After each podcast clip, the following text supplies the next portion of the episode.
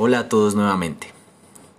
En esta segunda parte de la conversación con el arquitecto Álvaro Tomás, hablamos de la dimensión ética de la creatividad y de lo sagrado. Nos habla de su libro Fachada e Interlocución, escrito en el año 2008 y disponible en la editorial de la Universidad del Valle. Si uno no pone al mismo nivel al premio Nobel con el que le están volando los zapatos, está botando por la borda borbotones de sabiduría, dice el arquitecto en esta conversación. Continúa con su vivencia alrededor de sus obras y el rol del arquitecto en el mundo de hoy. Bienvenidos.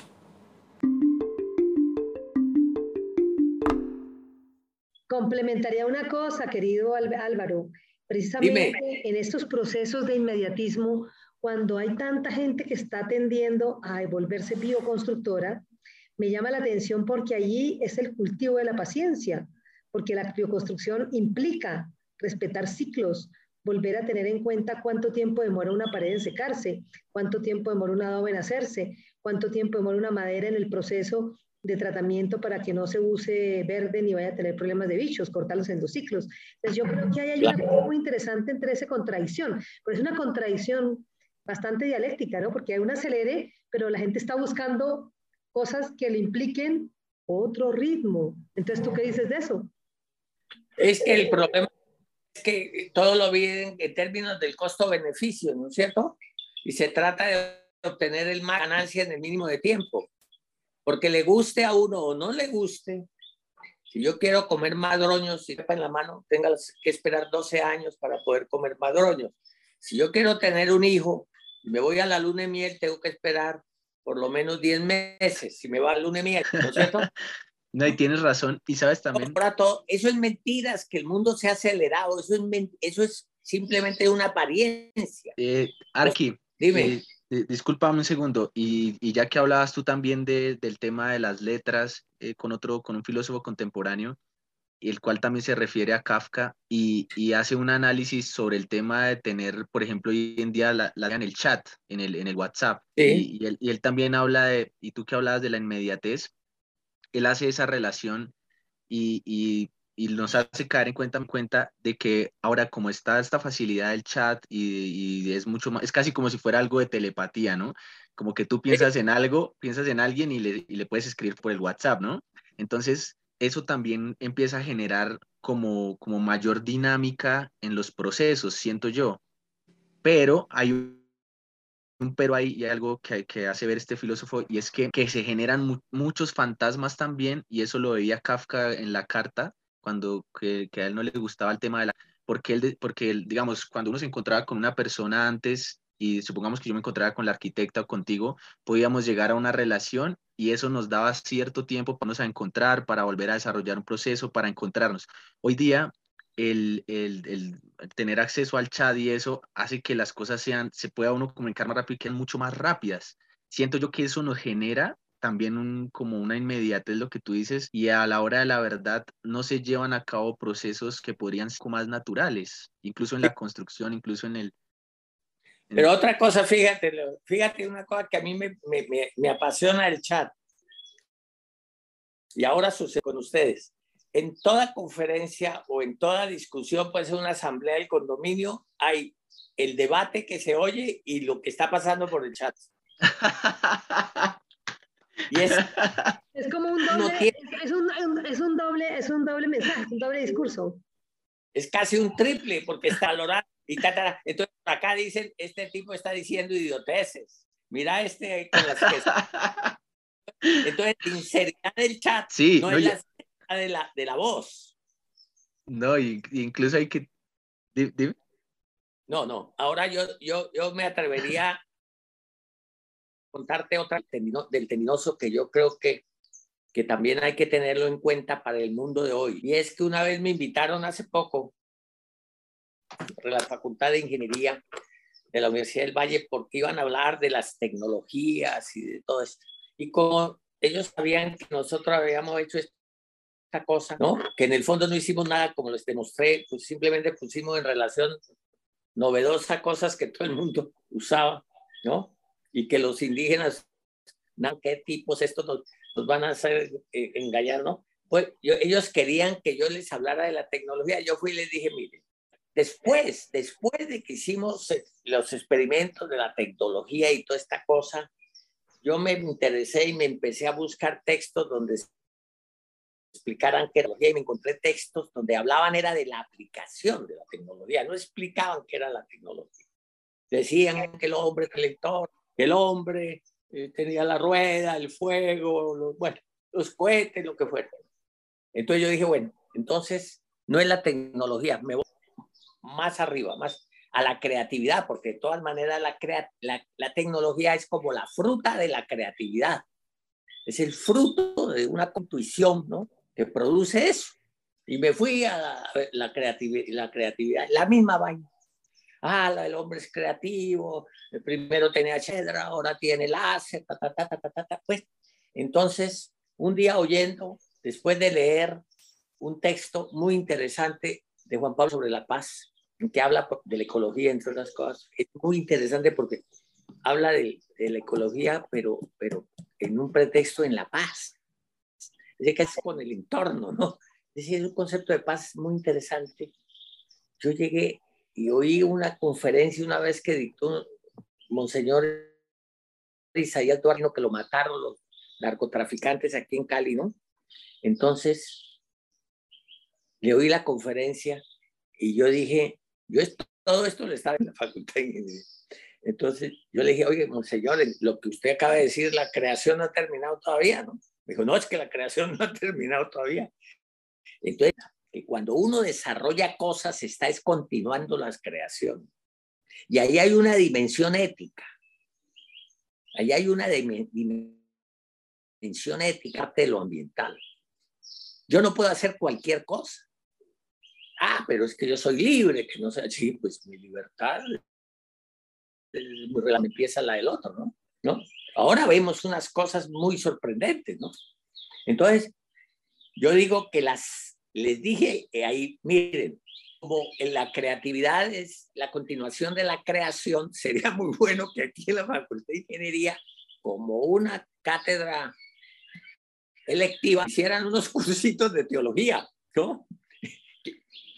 No vayan a decir que el viejo Álvaro les está diciendo que vuelvan curas, no, que sepan un poco, ingenieros, tienen ingenio, ingenio aplicado, eso tiene que ver con la creación. Ustedes crean puentes, crean carreteras, crean represas, crean, y eso genera problemas. Entonces, esa libertad, esa, esa, esa sacralidad que tienen las cosas, ¿a usted no le llama la atención que hoy día impunemente todo se nos ha vuelto divino. Qué divinos zapatos, qué divina niña, qué divina moto, qué divina casa, qué divino, está divino tu peinado. Hemos dividido cosas y le, le hemos quitado sacralidad a lo que es sagrado.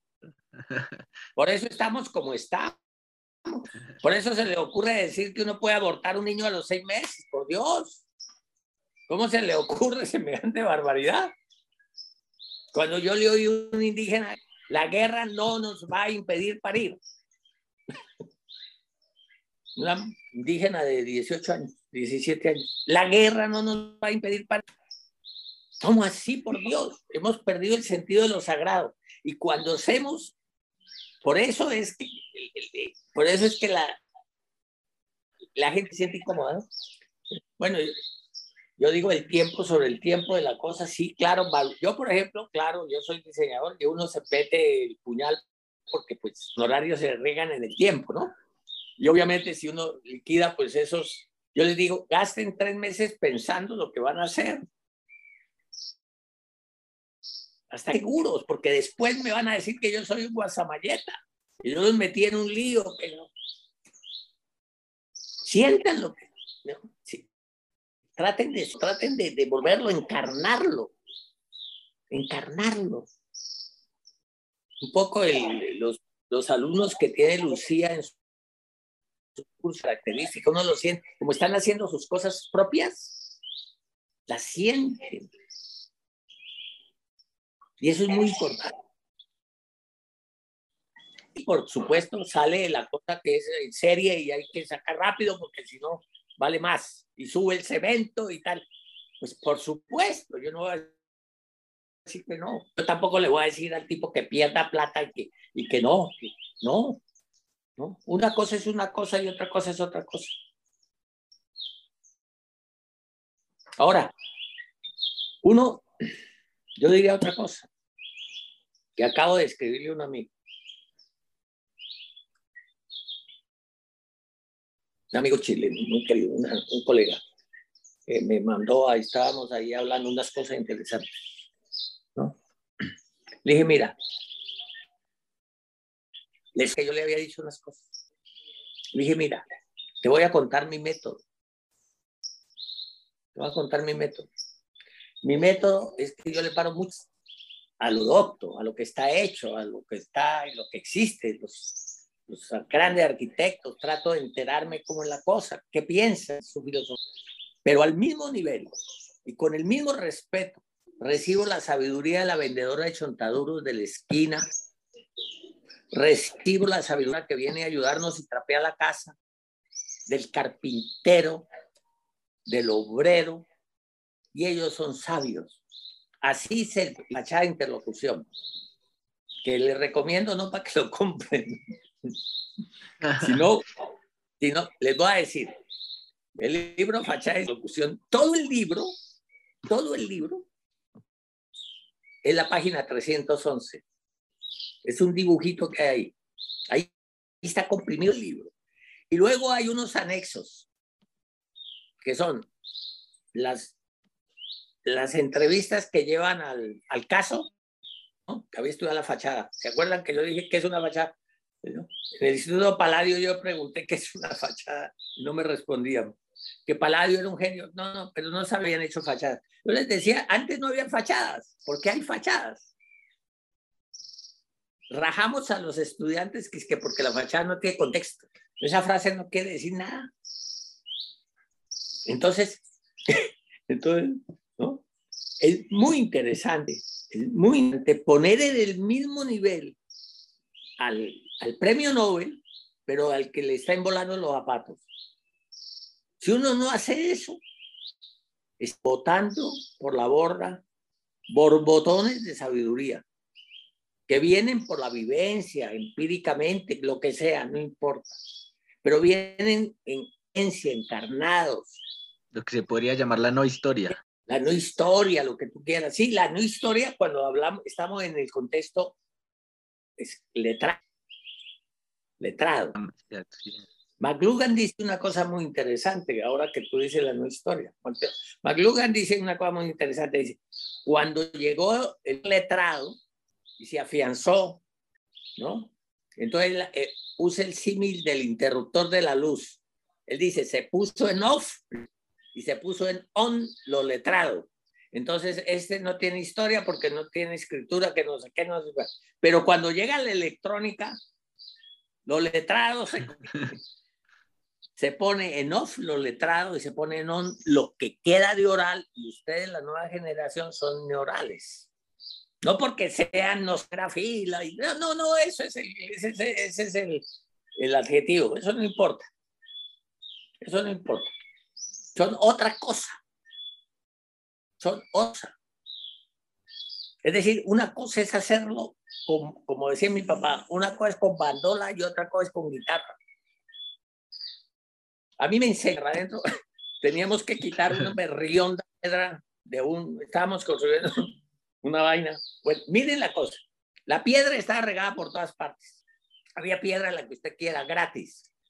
Y el proyecto lo habían hecho en Bogotá y era con ladrillo y estábamos en Belalcázar, Cauca.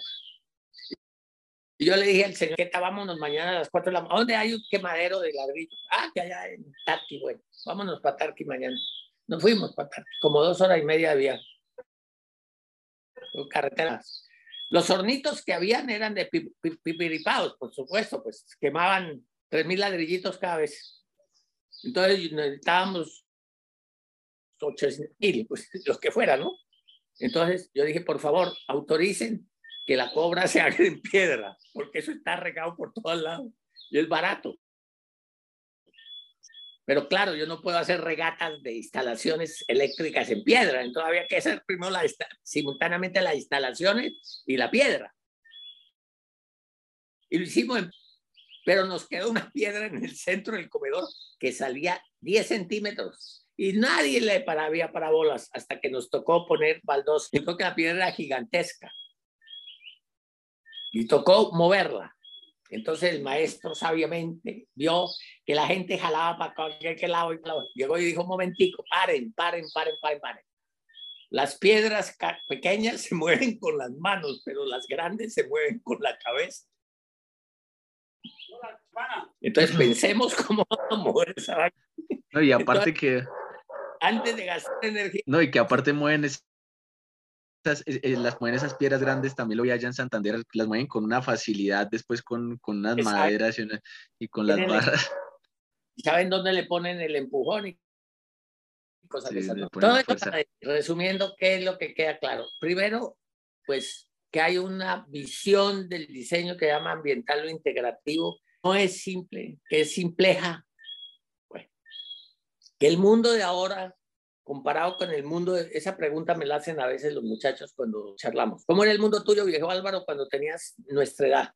Yo les digo, no les voy a decir que era mejor o peor, porque ningún tiempo pasado fue mejor. Lo que sí les puedo decir con seguridad era que era menos complejo. El mundo mío a la edad tuya era mucho menos complejo. ¿Cuántos años tenés vos?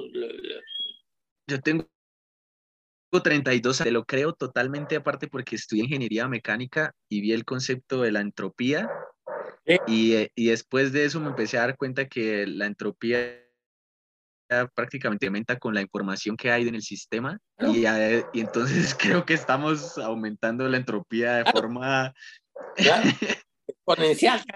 Dicen, y dice Telar de Chardin una cosa que es muy sabia, dice, a mayor complejidad, mayor conciencia.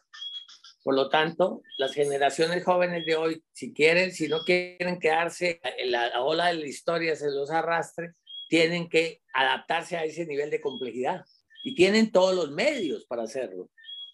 Porque hoy día tenemos los medios para desaparecer, las bombas atómicas ahora está que de las tiras, también es cierto que tenemos medios para reconocernos como especie. Y hay que lograrlo porque si no vamos a resultar en lo que estás diciendo. Si no, si no tenemos, si no podemos desarrollar nuestras capacidades como seres y... como seres humanos.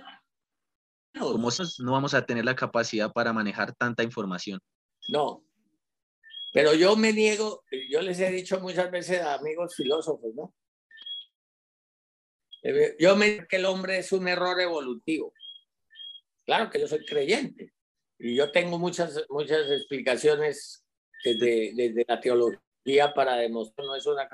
Pero dejando, de, dejando solo lo sagrado, lo sagrado, que se ha perdido. el gran problema de Occidente es que si lo tecnológico y lo sagrado se, se erosionó, se banalizó, sí, salió los profetismos realistas salieron ganando, tanto los de derecha como los de izquierda. Sí, señor. Son igual de materiales. Los unos se condenaban a hacer una pieza en un estado y con no sé qué, ta, ta, ta, ta y los condena a ser un consumidor con una tarjetita de crédito nomás. Entonces, es en ese, sentido. No, no, quería decir, no es porque, y, y, y a mí hay algo que me aterra y es que la mayoría de pensadores bueno, no la mayoría porque algunos estarán en la no historia, ¿no? Pero los que están hoy día eh, más revolucionando las redes sociales y a, los que se les da mayor crédito, todos tienden a decir que, que el ser humano va a, a acabar eh, por, por, desarrollo tecnológico en una especie de, cyborg, de que ya pronto en unos años ya no vas a saber si estás con con una pareja humana o es con una pareja que es mitad parte hombre y parte del desarrollo de sus células y de su pensamiento eh, a partir de la tecnología y microchips, etcétera. Y, y en yo sí me atrevo a creer que esa no es para nada la solución, que más bien es que estamos viendo para dónde no es. Y claro, y, más aún, piensa esto, y eso lo he oído algunas veces, pero a ver, a ver, trato de darte mi opinión sobre eso que es muy valioso. Y es lo siguiente, a nosotros nos, nos, nos, nos plantean dos, dos escenarios como, como ideales, ¿no? Uno, una naturaleza intocada, perfecta, ¿no? Pura, casi intocado, donde el hombre aparece con que usted no puede ni, pisar esa vaina.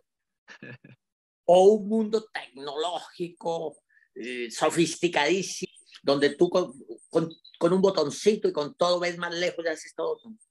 Yo creo que esas son visiones absolutamente utópicas en el sentido negativo de la utopía. ¿Por qué? Porque ese concepto natural ya, ya no fue posible. Cuando apareció el pensamiento de ahí, eh, de ahí en adelante desapareció la NASA en estado puro, por llamarlo entre comillas. Ahora es en estado humano. Nos guste o no nos guste. Nos guste o no nos guste. Y todo sofisticado. ¿Cuánto vale para una persona? ¿Cuánto vale? Yo le preguntaba al cirujano que me operó el corazón abierto y todo eso. Le dije, ole, que yo tengo por herencia de mi padre ese problema cardíaco. Yo le dije, ole, yo, yo, ¿qué porcentaje del mundo tiene acceso a ese servicio? A esa posibilidad. Me dijo, no, el 0.000.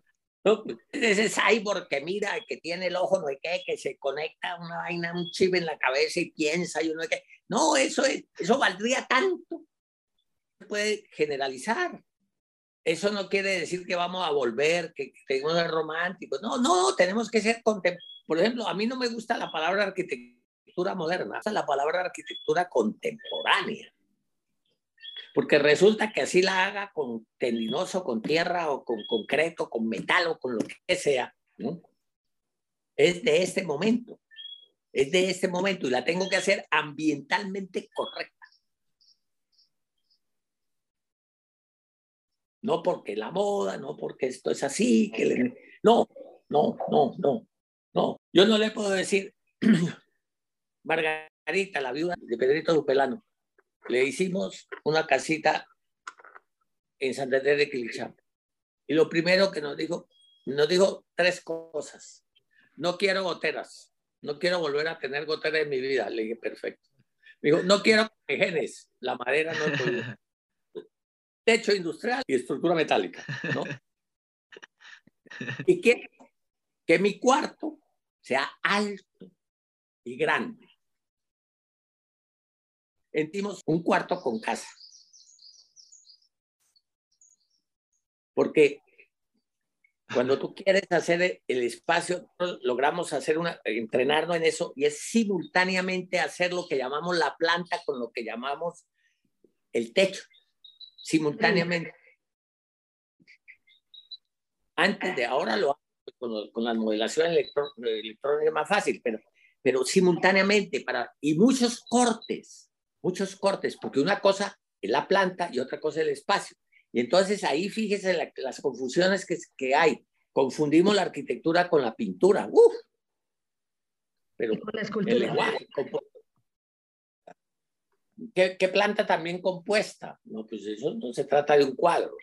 O lo, unimos con la escultura. Qué maravilla, el juego de volúmenes. No, eso tampoco O lo, y peor, lo confundimos con la literatura esos grandes edificios que nos muestran la China, que la dicho, eso es puro cuento, ¿no? Es un cuento y lo construyeron. Pero, pero no es así, porque Severiano Porto cuando vino aquí a Cali dijo una puta arquitectura que, que estremeció y dijo que nosotros estamos formando arquitectos para ser arquitectos del rey. y sí. Que si bien era verdad que sabía los grandes edificios, los grandes hospitales y las grandes cosas y los grandes aeropuertos y todo. También era cierto que en la base de la pirámide había millones de obras pequeñas de servicios para los bomberos, para no sé qué, para las escuelas, para la gente, pequeñas, pequeñas, que, que había que hacerlas muy bien hechas pero al, inconscientemente y no de mala fe, a estudiante de arquitectura le hacían que, y cuando cogía la hora chiquita, él creía que iba a cambiar la historia de la arquitectura y se inventaba unos cuentos, y si no los podía hacer porque no le daba entonces este dueño es un tal y Pascual y le arrea la madre y tal, que no me entiende. No, no puede cambiar el mundo en un lote de, de, de 100 por 25. Más humildad. Pero bueno, yo creo que... Hay, una un cerrar, discúlpame, Leonardo, un, cerrar ahí me parece. No, tranquila, tranquila. Y es que la arquitectura, pues, es el reflejo, el reflejo del pensamiento, el reflejo del pensamiento de una sociedad que vive una contemporaneidad o una realidad en esos tiempos. Entonces, pues, la arquitectura que hoy vemos en las ciudades es el fiel reflejo de lo que pensamos, de qué es lo que queremos vivir, cómo vivimos, en cubitos, como dicen muchos, ¿cierto? Vivimos bien con mucha limitación y en gran parte pues esa es la tarea que tenemos nosotros a futuro y es intentar pues bueno empezar a replantearnos desde una visión más filosófica, más humanista, más, más eh, como comprometida con lo que estamos viviendo en estos tiempos, inclusive socialmente, porque tú hablaste, uno de los tópicos que me encantó eh, cuando hablaste de la equidad y la justicia, ¿no? Estamos hablando de una sociedad en donde, bien dices, una operación como la que te hicieron el 0.000, ¿qué? Puede hacerla. Entonces, no. De que no hay condiciones para que todo el mundo tenga ni casa. Entonces, estamos hablando de que una de las cosas que tenemos que procurar y de pronto a futuro, como sociedad y como colectivo, porque es que el tema no es que una persona acá, como dice, una golondrina no hace verano, pero de alguna manera muchas golondrinas sí pueden hacer una transformación. Entonces ahí está también un poco el trabajo, la labor que tú hiciste en la universidad, la labor que hiciste con tus estudiantes, que marcó a mucha gente. Lamentablemente no te tuve profesor, me hubiera encantado conocerte cuando estaba estudiando. Es exactamente esa, cómo empezamos a estructurar una nueva forma de pensamiento de no solamente el rol del arquitecto, ¿no? sino el rol del ser humano en estos tiempos, con esa capacidad creativa, con ese ingenio que tenemos, porque pues nuestra capacidad es enorme no no la creemos a veces, pero ese es el trabajo que yo creo que centramos al presentarte y al compartir contigo una persona que tiene un recorrido pues de muchas décadas y sobre todo una persona que sigue pensando y masticando y rumiando qué es el ser humano, ¿no? Para dónde vamos como seres humanos y qué es lo que queremos como sociedad, ¿no? Te dejo ahí para cerrar. Muy cierto. No, de acuerdo, yo estoy completamente de acuerdo. Mira, en eso quisiera, quisiera compartirles algo impactó mucho hace unos cinco meses. Un diseñador caleño, diseñador de modas,